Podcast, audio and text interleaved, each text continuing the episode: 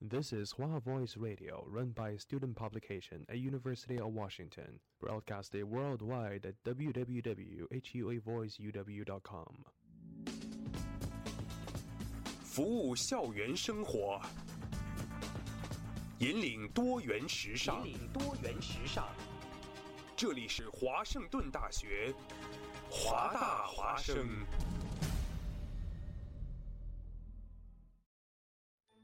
烟雨朦胧，草木常青，西雅图又度过了安稳而平常的一天。暮色渐沉，喧嚣渐息，每一个夜晚，我们都在同一个地方，让声音乘着电波化为雨水，滋润所传达到的每一处土地。听众朋友，晚上好，欢迎收听我们直播的华大华声。生过留痕，却永不落脚。因为那道电波所承载的是锋利如现实、飘然如梦想的每一位广播人的信仰。声音在，信仰在，我们在。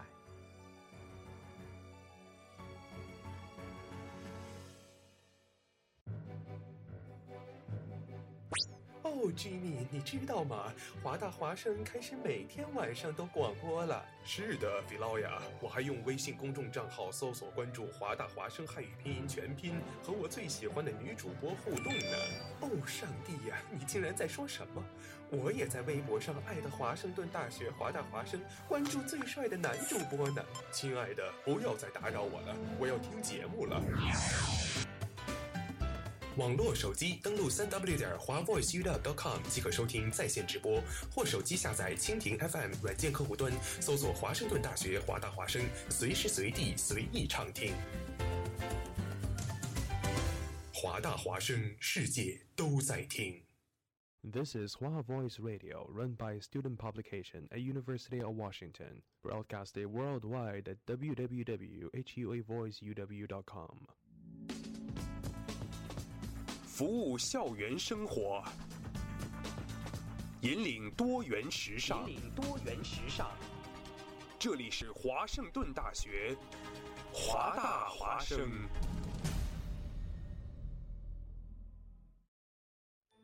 烟雨朦胧，草木常青，西雅图又度过了安稳而平常的一天。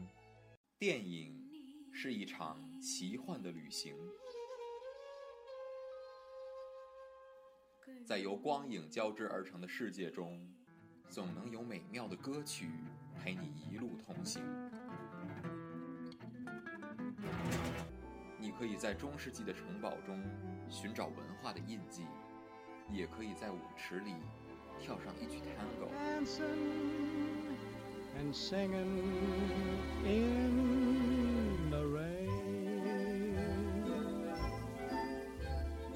走进华大放映室，开始一段精彩的旅程。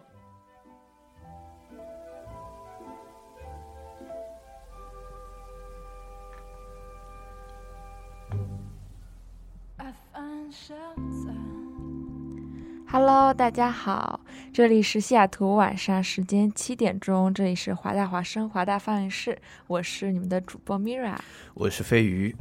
啊，好，那先来介绍一下我们的收听方式。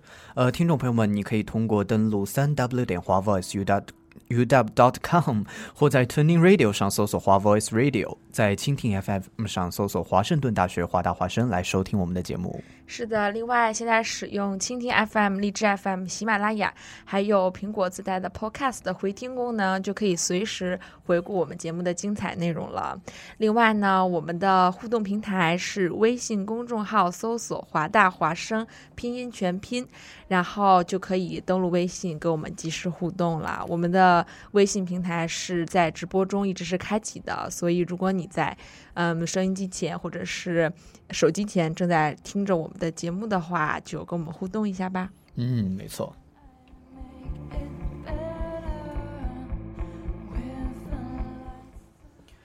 啊，那 Mira 同学其实也是大家隔了好长一段时间，终于又回到了直感觉。好久好久。对对对，因为冬假这个假期也比较长嘛，放了嗯大概有一个多月，加上我们，嗯，从第二周才开学，第二周才开始直播。没错，哎，那其实这一段时间，这个电影市场啊，发生了很多这个特别出现了很多特别好的片子。哎，对，还真的是，而且好像是国内的好片子挺多的，因为我有知道，像前一段时间特别火的《老炮嗯》，，虽然我没有看，但是听说是冯小刚自己也亲自出演了一个角色。是的，也算是圆了自己的一个老炮儿的梦想哈。是的，然后这个电影好像据说评价也是不错的。没错，而且嗯其实国外也都有播放这个老现在好像炮的这部电影。对对，现在好像有电影院在上映。是的，是的。然后飞鱼很可惜还没有去看过。，对，有机会可以去看一下。是的。哎，那国外其实也出了一部非常非常著名的电影，你知道是什么吗？是什么？最近被席卷的一部电影《Star Wars》。哦，对对对，这个其实你知道，我对于 Star Wars 的最早的认识是来源于《老友记》Friends 里面，嗯就是 Friends 它是一个从一九九四年就开始播的一个剧，然后 Star Wars 这个电影在里面被反复的重复过，就是是说，的呃，我好好像是不管是。呃，这个剧中的哪一位男主角，就是他们几个都非常非常喜欢 Star Wars，包括我之前看了其他的情景喜剧里面也是，呃，像《High Met Your Mother》里面的 Barney 就是 Star Wars 的一个忠实粉丝，家里还摆了一个就是那个外星人吧，还是太空人的那个衣服在家里面。是的，是的。其实，在就《Star Wars》这么一部电影，它创造了很多很多的概念和这个世界嗯观啊，还有很多这种周边产品之类的。啊，是这样。其实我对他最直观的了解就是那个有一个穿着白色衣服的盔甲的。士兵，对对对吧，手里举着一个东西，然后他也没有露脸，然后前嗯面眼睛那边是黑色的一个，就是盖子那样的。对对对。嗯，呃，其实飞鱼在不并不是很关注星战，所以也没有办法哦跟大家讲的很清楚。因为我感觉可能很多美在美国，这个应该是在男性这个观众朋友心中，可能是一个比较奉为经典的一部电影。是的，是的，就是所以嗯说它上映的时候大家都疯狂了。是的，嗯。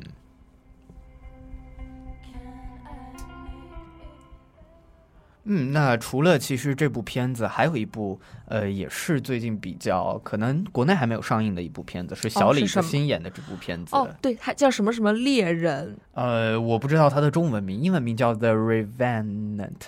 嗯，我记得是叫什么什么猎人，因为前一段时间是金球奖。是的，是的，这又是他的一部冲奖作品。对对对，而且很多人都说他这一次得奖的可能性会比之前大很多。对啊，因为就是嗯跟他一起比较的这些电影来讲的话，可能他这个题材算是比较突出的，然后再加上演员阵容啊，还有一些什么制作班底之类的，可能他确实是比以前的优势大了一些。是的，但是其实往往就是很多年了，已经呃觉得他能够当这个是奥斯卡的时候，他拿不到，就非常的遗憾。他有拿过奥斯，卡的奖吗？从来没有过吗？他没有真泰正拿过坦尼克号，也没有吗？没有真正拿过影帝。哦，因为其实他拿金球奖，我知道他可能是这今年应该是第三，连续三年拿了金球奖。嗯，因为我印象里很早之前开始，从他拍《雨果传》，如果没有记错的话，那个时候大家就说哇，他这个部戏一定要是冲奖了，因为从他的题材来讲，就是一个伟人的一个传记，嗯。所以就是明摆着就是奥斯卡会喜欢的这种口味。没错，但是从那个时候开始，一直是大家的呼声很高，但是他总是与他擦肩而过，而且很多次都是提名，就是最后没有真正的拿到奖。嗯，无冕之王小李子。是的，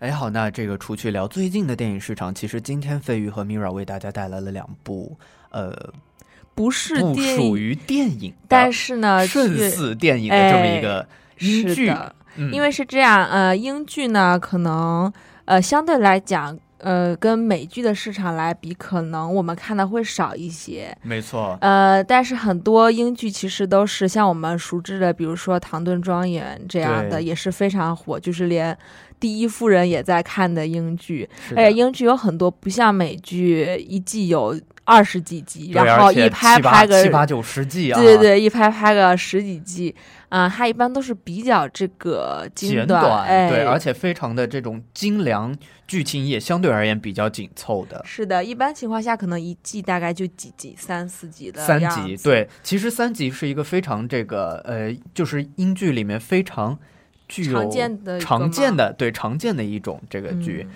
呃，所以说也被称为这个经典的英式三级片，哦，是这样，集数的集，对对对，啊，因为其实我对英剧的接触真的不算很多，我只有嗯看过《唐顿庄园》，是我觉得非常非常好看。嗯，然后英剧里面还有一大特点就是，我觉得大家好像平均颜值都很高啊。虽然美剧平均颜值都很高，但是我觉得英剧好像不管是从服饰来讲，还是从演员的这个相貌来讲，我觉得还都是比较出类拔萃的。是的，而且总觉得这种就是英剧里举手投足间，这些演员都有这种英国英伦哎，风范，贵族的气息绅是？士对绅士和贵妇的感觉，嗯，就非常的感觉高大上啊。是的。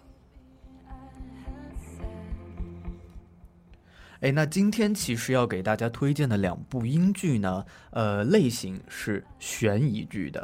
是的，还都算是剧情比较跌宕起伏，然后会比较扣人心弦的内容。嗯嗯嗯。那么今天要给大家推荐的第一部，名字呢叫做《无人生还是不是听这个名字就大大的被剧透了一下？》啊，他们都说这个电影还看什么呀？从标题开始就是对对对，就已经开始剧透，知道结局是什么了。嗯，呃，这部剧其实是一部这个广受好评的一部剧啊。个侦探悬疑小说，没错没错，改编的。然后它的作者是英国，对英国非常有名的一个悬疑小说的作者，人嗯称阿婆阿加莎。是的，之后这部作品就是《无人生还》。嗯，它一开始出版的名字呢叫《十个小黑人》，嗯但是因为一些就是关于就是种族方面的一些问题，后来他就是改名了。对换了一个其中的单词，然后直到现在开始拍的这个电影名字就改为了《无人生还》。是的，呃，英文名呢是 And Then There Were None。是的，嗯，那么这部电影其实，呃，首先先来聊聊它的剧本吧，因为这个剧本其实非常非常的有名，就是这部小说。对这个小说其实是被誉为这个作者阿加莎最优秀的小说。是的，也有些人认为它是这个历史上成就最高的推理小说之一、啊。是，的，所以大家可以看到它在这个推理小说界的地位。没错。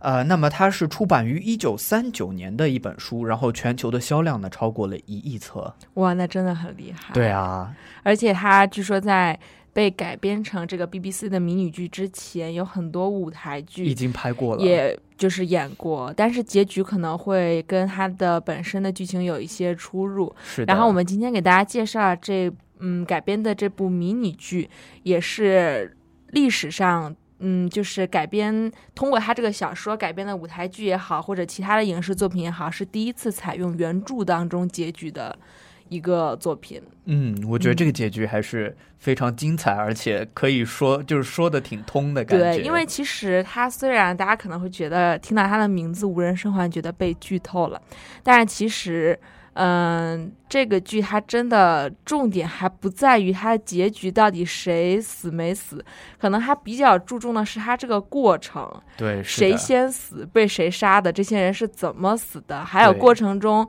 没有死的、没有死去的这些人留下这些，呃，所谓的这些幸存者，只是还没有遭受到这个。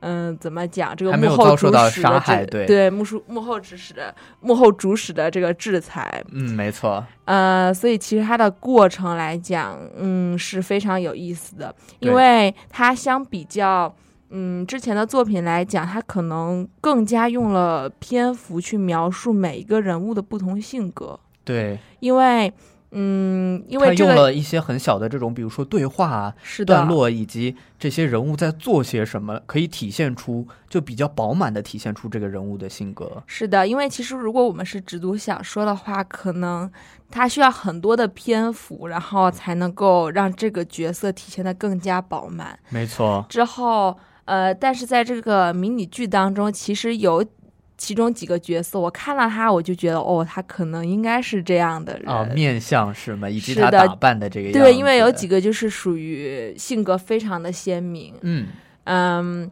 然后其中也用了很多的篇幅去讲这些角色他们之前的一些故事，对，之后他们为什么会这样，或者说啊、他们十个人为什么会凑到一起？其实冥冥之中是有人在背后安排的。没错没错。那我们给大家推荐的这个呃英剧版本，BBC 制作的、嗯，这部剧，其实呃在英剧翻拍的这个版本中，非常的画面非常的美，哎，我也觉得很美。是的，非常非常的美，而且其实大家在 B 站就能搜到，是的，制作非常精良，没错。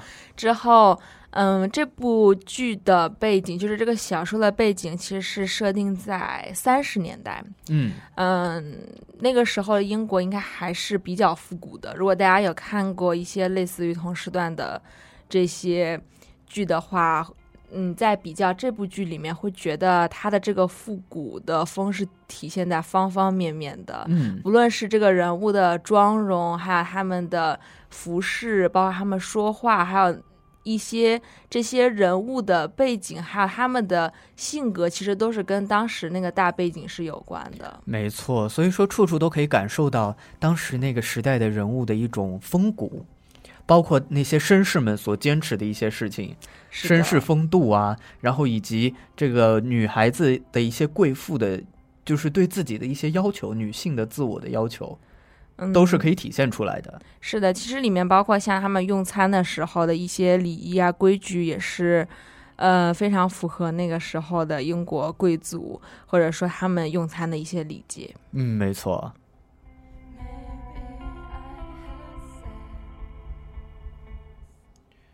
那么这部剧其实演员阵容也是非常的强大，对，因为其实你从他每个演员的这个表现来讲，就会觉得他真的是这个呃角色被他演的入木三分，没错，以至于其中有一些角色，可能你在别的先看了这部剧之后，你再看他在其他剧的演出，你觉得哎，他不就是那个人？怎么他看来看去都是一脸什么什么什么的样子？对，是的，就是他把这个形象由里而外的都塑造的非常的饱满，嗯，然后就会在我的脑海里留下很多印象。其实这是我的一个亲身经历啊，嗯，是的，嗯，呃，那么来讲一讲其中个别的人物吧，他整部剧的颜值代表。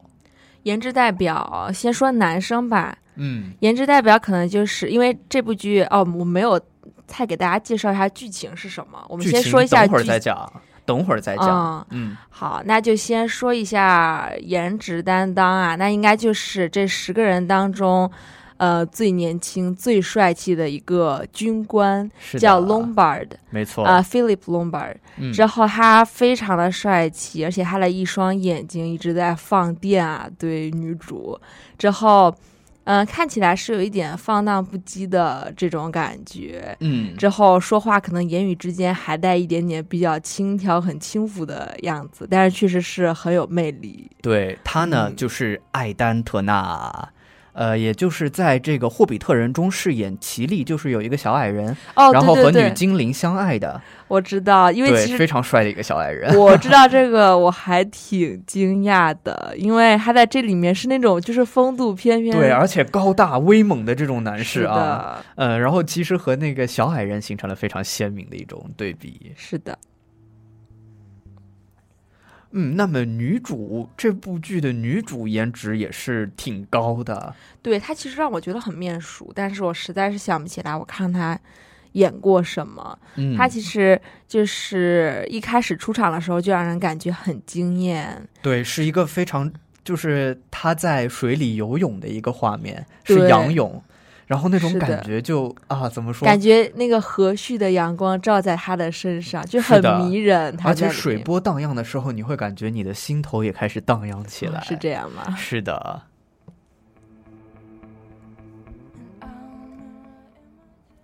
嗯，那么女主在这个电影中采用了，就是她出来应该有两种妆容，一种是在小岛上，呃，其实是这样，有三，它其实展现它三种不同的状态。嗯。一开始片头出现他的时候，他是穿着，呃，一身红色的泳衣，非常的性感，涂着复古的红唇，烫着那个时候女生最流行的那种小卷发，嗯，然后是一个让你感觉她生活的很惬意、很无无忧无虑，然后是一副有点大小姐的感觉，一看就是受过良好的家庭教育啊什么的，然后举手投足也是，嗯，非常的有风情。嗯，但是等到后面再出场的时候，他就是以他可能平时比较普通、比较正常的样子出来。没错，之后那个时候是感觉他跟以前的状态是完全不一样的，以至于我看到他在后面，呃，就是在他现实的这条时间线上出场的时候，我并没有认出来她是一开始涂着这个复古红唇的那个女生。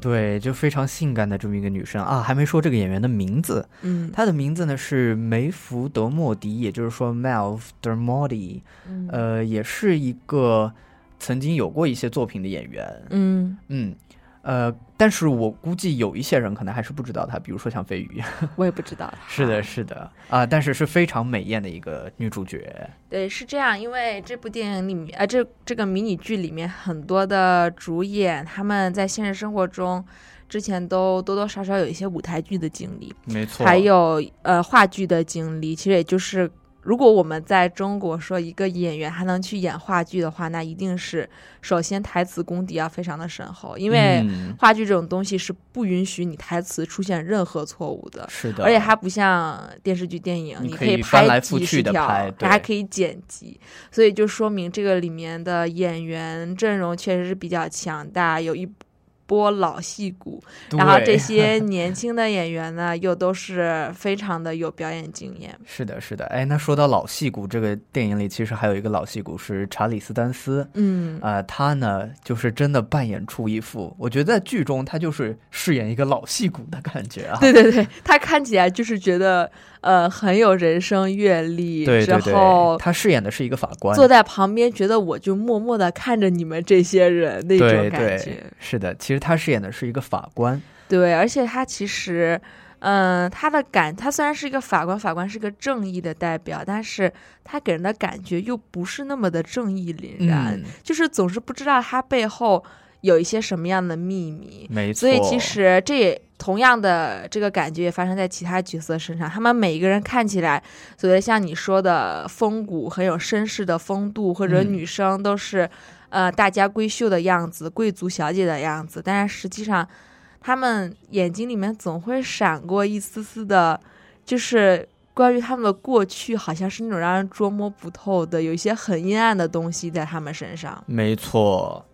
哎，那么说到这个，我们可以来谈一谈剧情了。是的，先给大先跟大家简单介绍一下这个迷你剧的剧情。嗯，嗯、它其实就是有十个性格迥异，呃，然后身份、职业也完全迥异的人，他们。其中呢，有八个人是受到一座小岛士兵岛上的主人欧文夫妇的邀请，然后周末来到这里参加一场很愉快的家庭晚宴。嗯，另外的这十个人中的其中的两个人呢，是欧文夫妇在这个士兵岛上，呃，宅子里面的两个仆人，嗯是管家夫妇。对，他们两个人是留在岛上迎接这八位客人的到来。没错，他们就按照一切这个主人的计划呃来做着一切的事情，比如说，准备晚餐啊，然后准嗯备一些、呃 party 游戏之类的。是的，嗯，啊、所以其实，在来到这个岛上之前，这八位受邀的客人，包括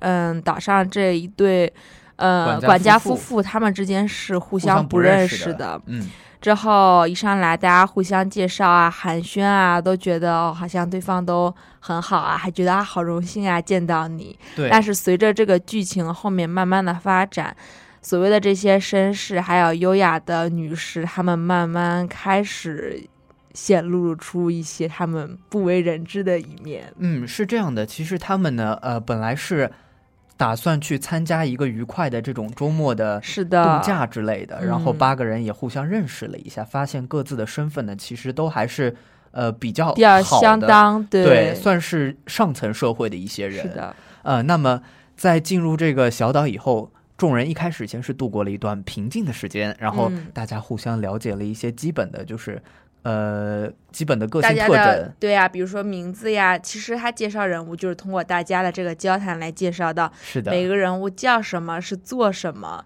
之后呃大概的性格是什么样子，其实性格是靠这个事情来体现的。是的，嗯，呃，那么到后来，在一件事情发生后，也就是这个晚宴上，晚宴结束以后，突然这个房间的广播里响起了这么一段指控，啊、他指控每一个人都犯有了谋杀罪，是的，并且把每个人犯有谋杀罪的这个杀的人的名字给说了出来。是的。然后顿时这个晚宴本来是大家相谈甚欢的对，一个气氛，突然所有人变得高度紧张，好像大家神经一下绷起来了，不知道到底发生了什么，但是好像每一个人。又像是自己的秘密被别人挖出来一样然后非常的不安，非常的局促。是的，然后大家都开始说啊，这到底是呃什么什么情况？然后对开始咒骂起这个主人，因为顿时很多人怎样的阴谋？因为当时很多来宾就是跳出来说啊，我没有杀人啊，我跟你们讲，这全都是误会，这可嗯是就是赤裸裸的这个指控，呃，是诬陷给我的。。对，比如说，我跟这个人关系可是什么什么什么样了，他的死跟我一点关系都没有，没所有人都跳出来这样说。嗯然后这个时候呢，也是其中一个很重要的角色，就是我们之前介绍的颜值担当 Lombard，嗯他出来呢，站出来说了一句实话，对他说：“我承认，我这个指指控就是真对的，我就是把那些人给杀了。嗯然后要要不是，嗯、有人真的是在耍我们，要不然就是在座的其他在座的这些人里面，只有我一个人说了真话。对这句话一出，其实当时整个大厅都安静了，然后后气氛瞬间就开始紧张起来。另另另，就是马上就有另外两个人跳出来说：“你这个人怎么能这样说？你自己这么的残忍，然后杀人不眨眼的，还要顺便把我们也拖下水。”嗯之后，大家顿时就把他跟自己划清了界限，觉得啊，你就是一个很冷血的刽子手，然后我们都是清白无辜的人，不能跟你就是站在同一个阵营。嗯，但是其实看到这里的时候，费鱼其实可以看出有一些演员他故意演出了一些说假话的时候的慌乱。是的，因为其实你要想，他们多多少少想隐瞒这些东西，是他们觉得不会被别人发现的，而且这个事情可能过了很久，对，然后又在了一个这么一个意外的场合，周围全是一些陌生人，好不容易跟他们营造起来这个良好的第一印象，突然一下有人。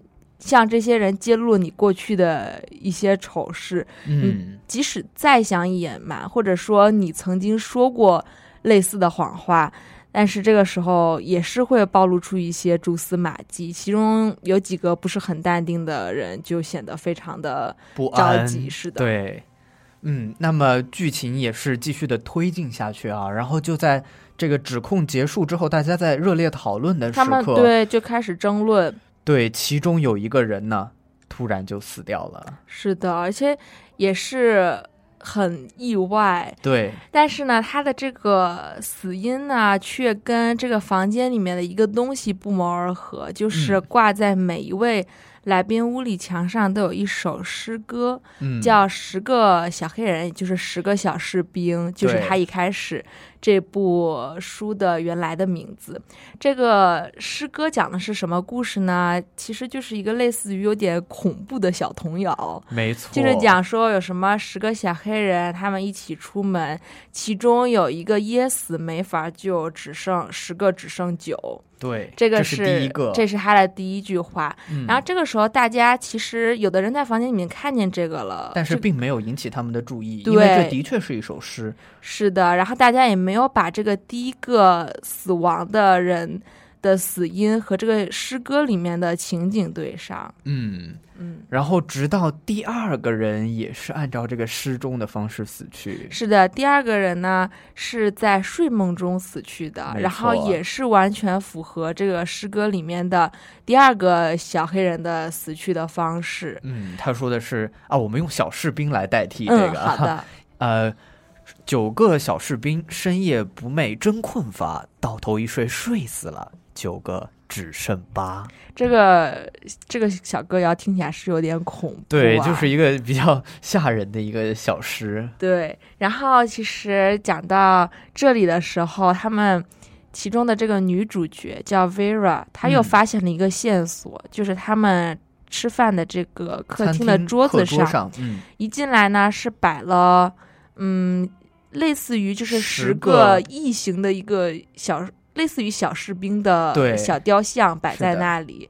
然后他早晨起来来到这里之后，发现这十个小雕像上面只剩下八个了，对，不知道是谁拿走了两个。他这个时候开始非常的恐慌，因为他本人是非常聪明觉的，对，聪明的，他还是很聪明的。他立刻就联想到了说，一定是有人把他拿走了。你看看，他本来十个小士兵对应的就是我们十个人，现在死去了两个，只剩八个了。嗯但是他的这个说法呢，并没有在当时引起其他来宾的这个认同，包括他。本来以为他可以信任的其中这个医生的角色，觉得他应该嗯是很正直的，但是这个医生却说：“嗯、是你多想了，不要这么紧张。”之后，这个女主角 Vera 就开始，她是有一点太过敏感了，对，她立刻就把这个矛头指向了医生，因为她说：“你看，这个第一个人无缘无故的就噎死了，人怎么会无缘无故的死呢？一定是有人对他做了什么。嗯，那他最有可能怎样死呢？他肯定是吃了什么东西，因为他是吃完了饭，喝着喝着酒，然后突然死掉了，所以最有可能通过这种方式杀人的就是医生。没错，然后从这个时候开始，大家对互相的这个猜忌，然后就开始了。嗯，然后其实后面的这个剧情呢，我们不给大家讲太多，但是整个这个小岛，也就是士兵岛，就笼罩在了一个互相猜忌以及大家都非常恐慌的一种呃心情中，嗯，阴云相当于阴云笼罩的一种感觉。对，所以大家其实听我们介绍到这里，应该能知道。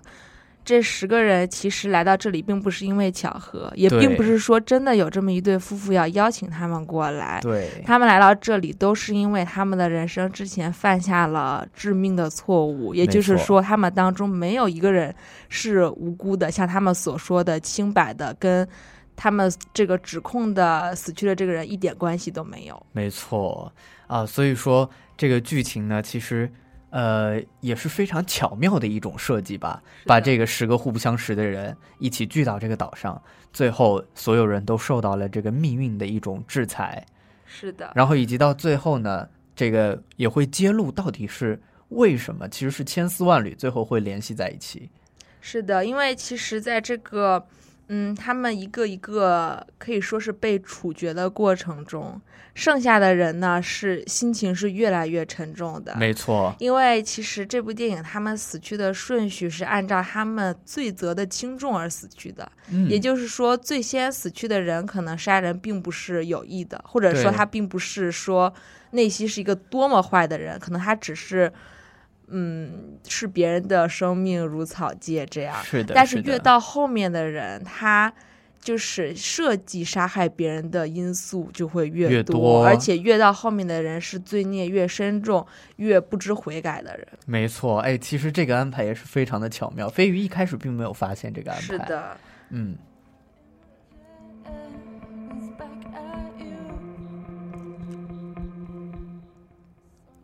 还有其实就是，嗯，不得不说。这个阿加莎，她在写这个戏的时候，确实埋下了很多伏笔。其中我有看到，也是后来别人的解释里面出来几个很有趣的。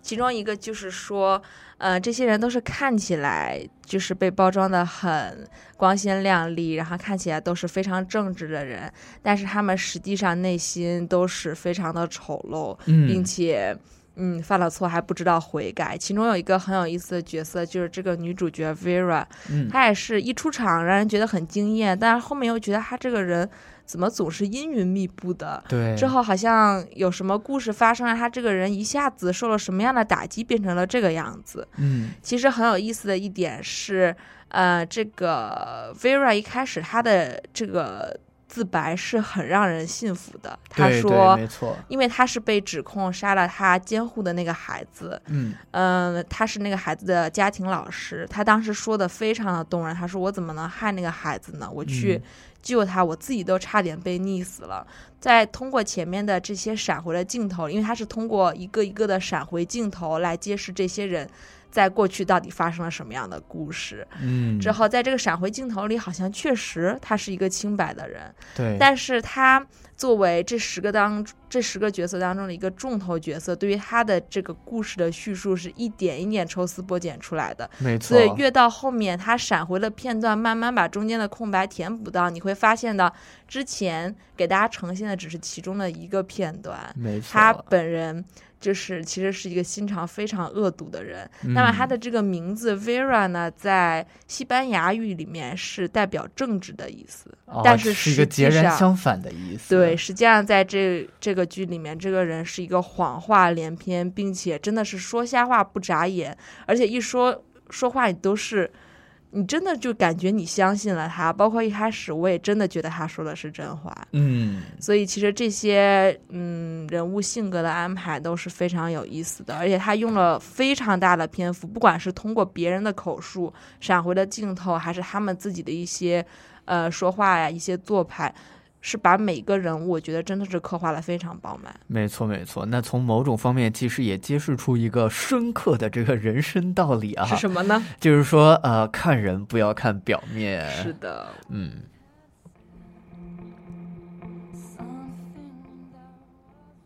哎，好，那第一部电影呢，简单的给大家讲到这里，也不能嗯剧透太多哈。对，因为这个真的我们都不不敢给大家讲他们被指控的是什么样的罪行，是的，因为讲完之后可能会破坏你们去看这部剧的很多的一些情节。没错。嗯嗯，那么还是非常的推荐这么一部《无人生还》，B 站上就能找到，对，是英国英剧是的 BBC 拍的而且。它很短，只有三集，加在一起差不多就是一部电影的时间。没错，这也是为什么我们要把它当做这个华大放映室的一部电影来推荐给大家。好的，那接下来咱们进入一段短暂的休息。那么休息期间呢，我们来放一首中文歌，是的，嗯，是一首呃名叫《流浪记》的歌，歌手呢是李想想，一起来听一下。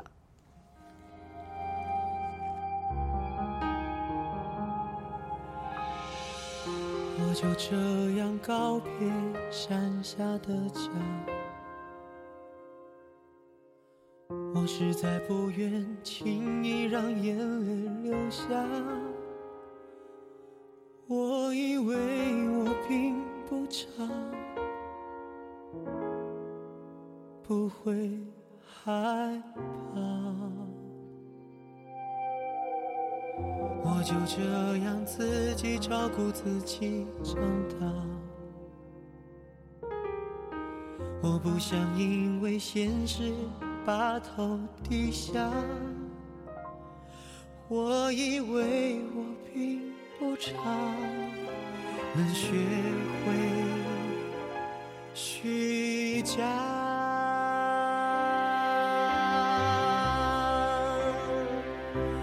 怎样才能够看穿面具里的谎话？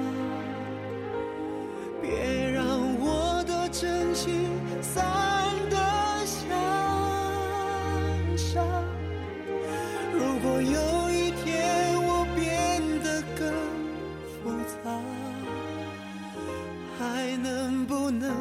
唱出歌声里的那幅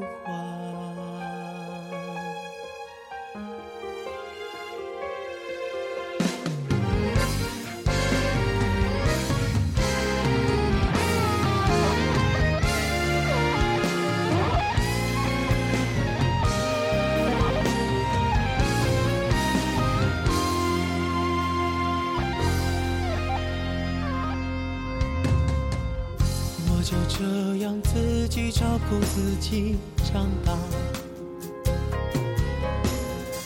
我不想因为现实把头低下。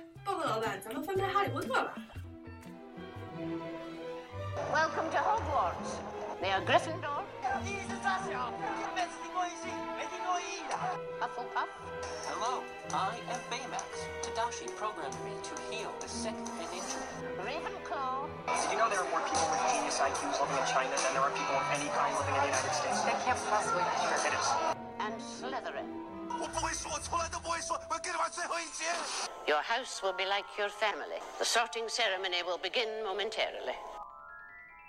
本节目由华大放映室赞助播出。哎，我们不就是华大放映室吗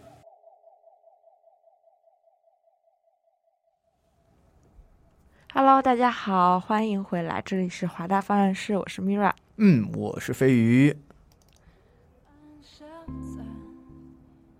嗯，好，那么讲完第一部电影之后，我们来进入第二部电影。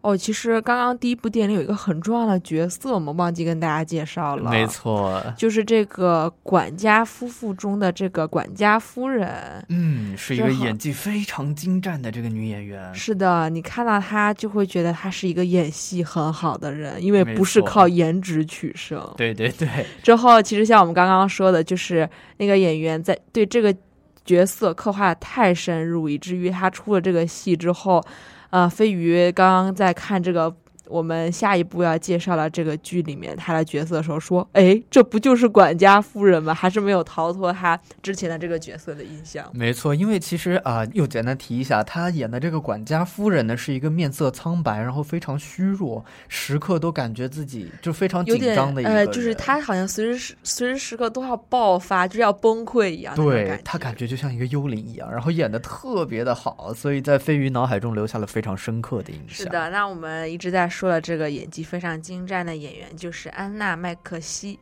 之后她也是一个拥有非常多这个演演艺经历的一个女演员。是的而且她拍过的作品，像我们下面来介绍的这一部，同样也是一个呃英国的迷你剧《布莱切布莱布切莱利四人组》。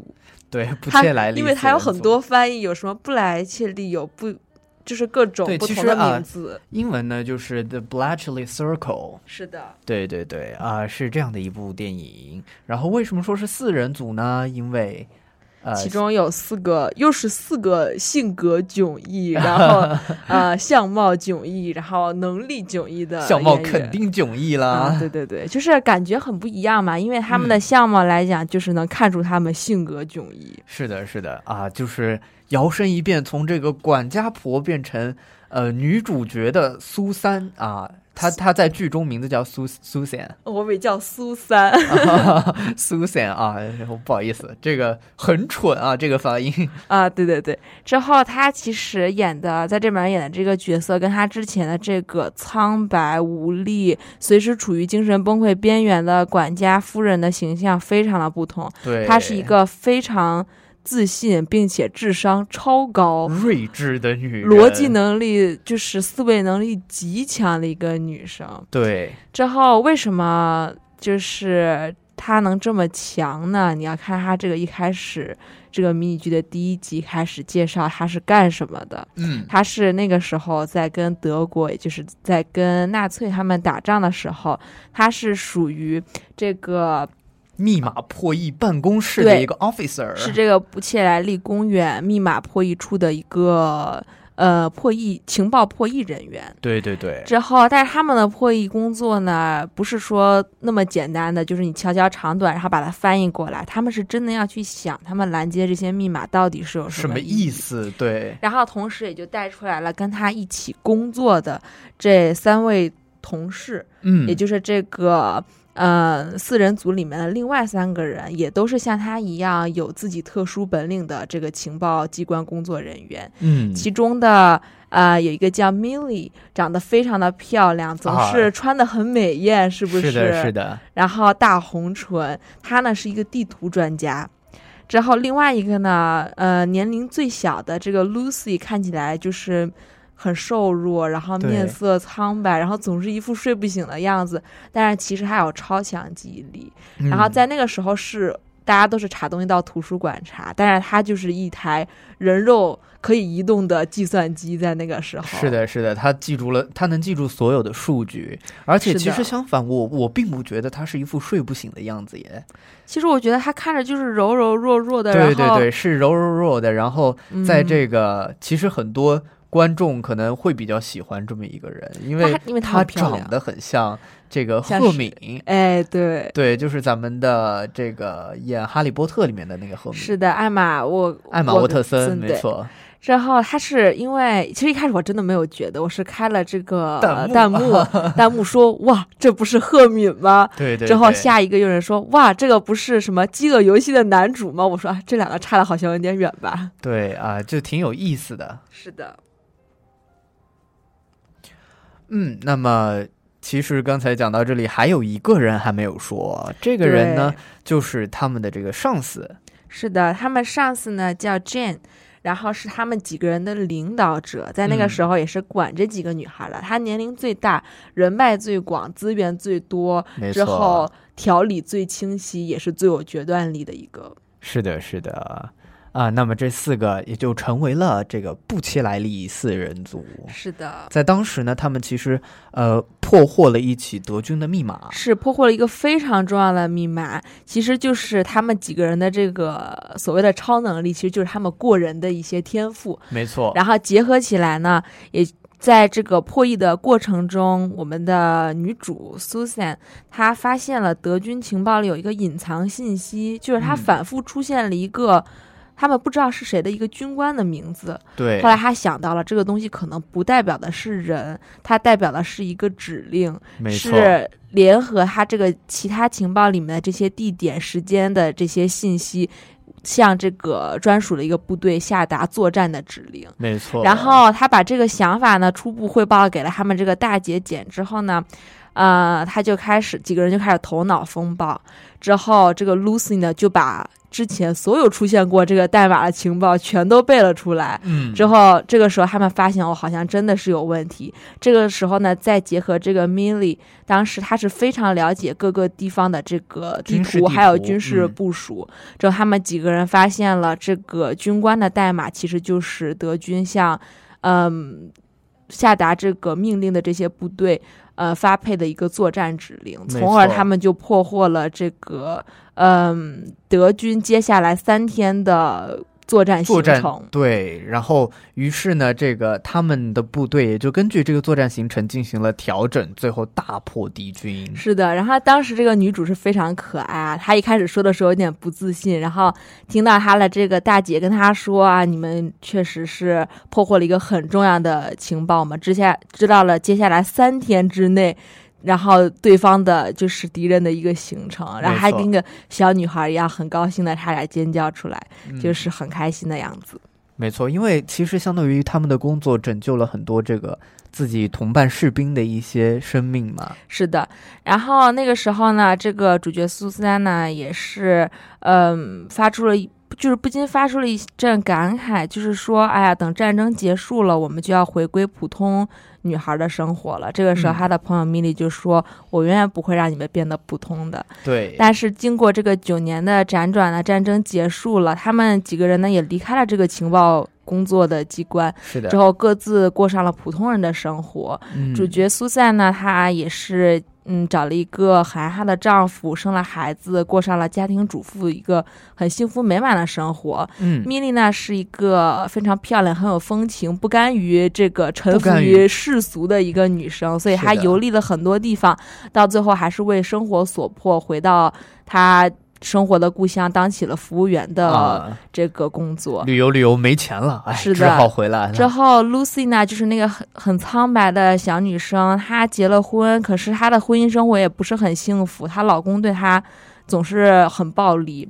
之后，这个大姐呢，在战争结束之后呢，到了图书馆工作，这也就是为什么她能够掌握很多的人脉，掌握很多的资源信息。没错，之后是什么东西让他们在这个九年之后，要把他们这四四个无敌的这个四人小组给无敌的小组，嗯，对，给聚集起来了呢？其实也是因为一个很悬疑的事件。是的。那么这个悬疑的事件呢，其实是一起杀人案件。是的，它看似可能是一个大家觉得动机很明确啊，嗯是一个人总是一个男一个男人总是盯上一些独自出行的女生，把他们带到很偏僻的地方，不是废弃的防空洞，就是废弃的工厂，然后把这些女生伤害。就是伤害他们，并且把他们杀掉了。对，之后这起案件出现，嗯、出现了大概三四起，警方才发现哦，这是一个连环犯案的人。没错。那么，但是其中这个 Susan，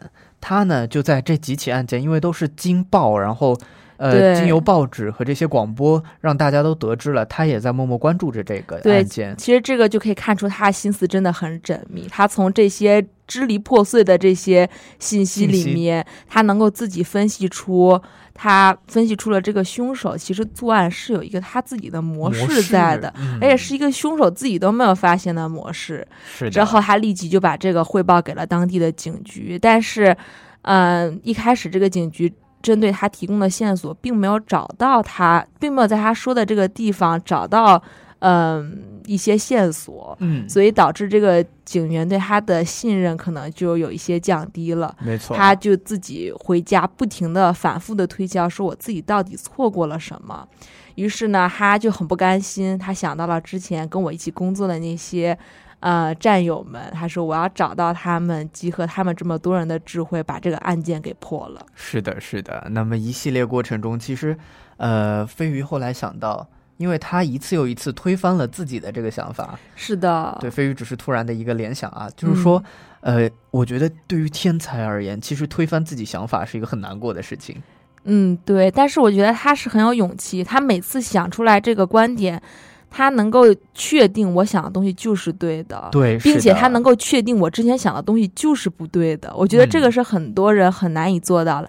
比如说像我们平时考试的时候填了个答案不确定，或者说这个答案我一开始看哦，我觉得选 A，一会儿检查说，哎 C 好像也对，那 A 到底对不对呢？但是呢，我们普通人是没有这个决断力去推翻自己以前的一些想法，也没有决断力去。改变自己以前的想法，也不能够就肯定自己改变的这个东西就是对的。嗯，但是这个主角苏珊就是非常非常有决断力，并且她的逻辑思维能力非常的强，她总是能够发现一些常人发现不了的线索，嗯包括这个凶手自己都没有发现的作案模式，居然被他发现了。没错啊。那么这个他们一系列进行推理和这个呃思考之后，发现了凶手的这么几个可疑的人物。是的，嗯嗯，其实这一点就是他们四个人联。就是联合起来，开始一心一意去查案的时候，其实还是很帅的啊。是的，因为每一个人都有每个人各自的特长，对对，四个人他们是走向火车站的时候，然后站在这个火车大厅里面，几四个人人并排站立的时候，点非常的帅气啊啊，。就是很像我们很多电。就是影视作品里会有女特工的那种感觉，感觉没他们四个人虽然是很柔弱的女生，但是觉得意志力都很坚定。是的。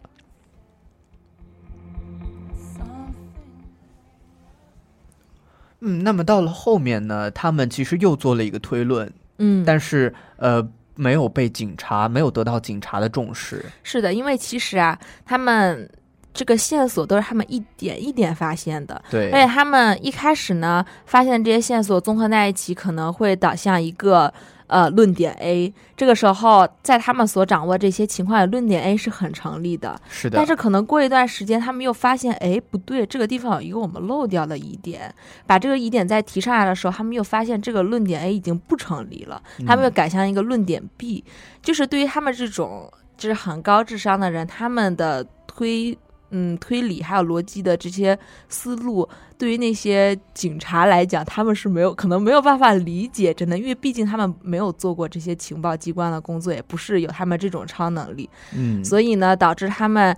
呃，一会儿说有可能作案的地方在这儿，一会儿又说我之前交给你的这个凶手名单，可能他们都被冤枉了。这对于那些就是想要照章程办事，然后快速抓到凶手之后把这个案子了结的警察来讲，是一件他们没有办法接受的事情。对，所以导致他们一开始提上去的这个错误的名单，到了这个警察手里，他们把这些人抓起来之后，并且。找到了一些所谓的证据，结果呢，把这些人就决定要定罪。但是等这个女主苏珊再去说，其实你们抓错人的时候，这个警察已经不理会她的说法了。没错，那么到了后面呢，他就决定。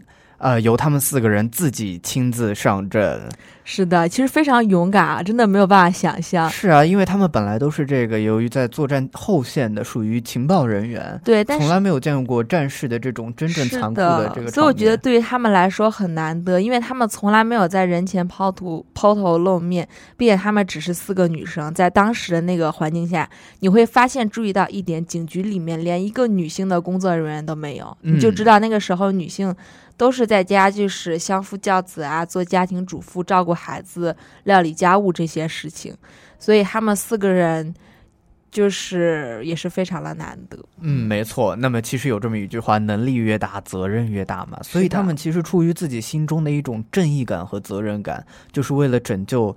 不再有更多的这种女性受到伤害，于是他们就毅然决然的站了出来。是的，所以他们想了一个很大胆的计划，是不是？对，就是让他们其中的一个作为诱饵，然后去这个吸引凶手现身。是的，派的是谁呢？啊，派的是这个最好看、颜值最高的这个 Lucy 啊，真的是非常的让人心痛。嗯嗯，好，那其实咱们接下来剧情也不再剧透更多了。是的，因为其实他呃后面这个。我们也不是很清楚它的剧情走向，我们只看完了第一季之后，嗯。这个剧呢，我觉得从它一开始来讲就是非常好看，而且它是每一季的案件都不一样。嗯，之后我们也不好方便跟大跟大家透露这个第一季凶手到底是谁。是的，是的。对，这个也就是这种类型的电影比较难讲啊，我没有办法跟大家透露太多，但是我们要说一些能够吸引大家去看的东西。嗯，没错。嗯，那这部电影也就讲到这里，强烈向观众朋友们，呃，向这个听众朋友们。推荐一下，让你们去做这部电影的观众朋友。嗯，是的。嗯，好，那接下来的时间留给我们今天的第二首歌曲是什么呢？是一首那英的《默》。嗯，那么今天的节目也就要到这里结束了。所以说，我们下一周时间再能才能这个继续对我们相约在这一刻。是的，下周四跟大家再见啦。嗯，好，那继续锁定华大华声，收听接下来主播们的节目吧。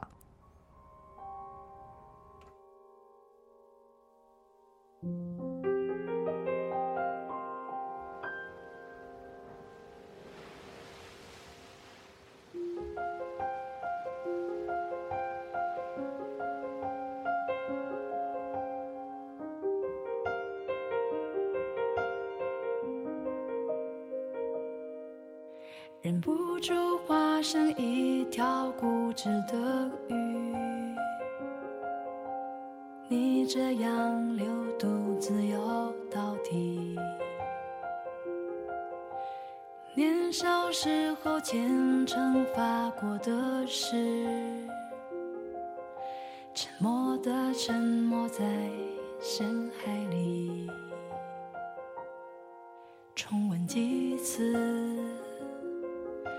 雨还是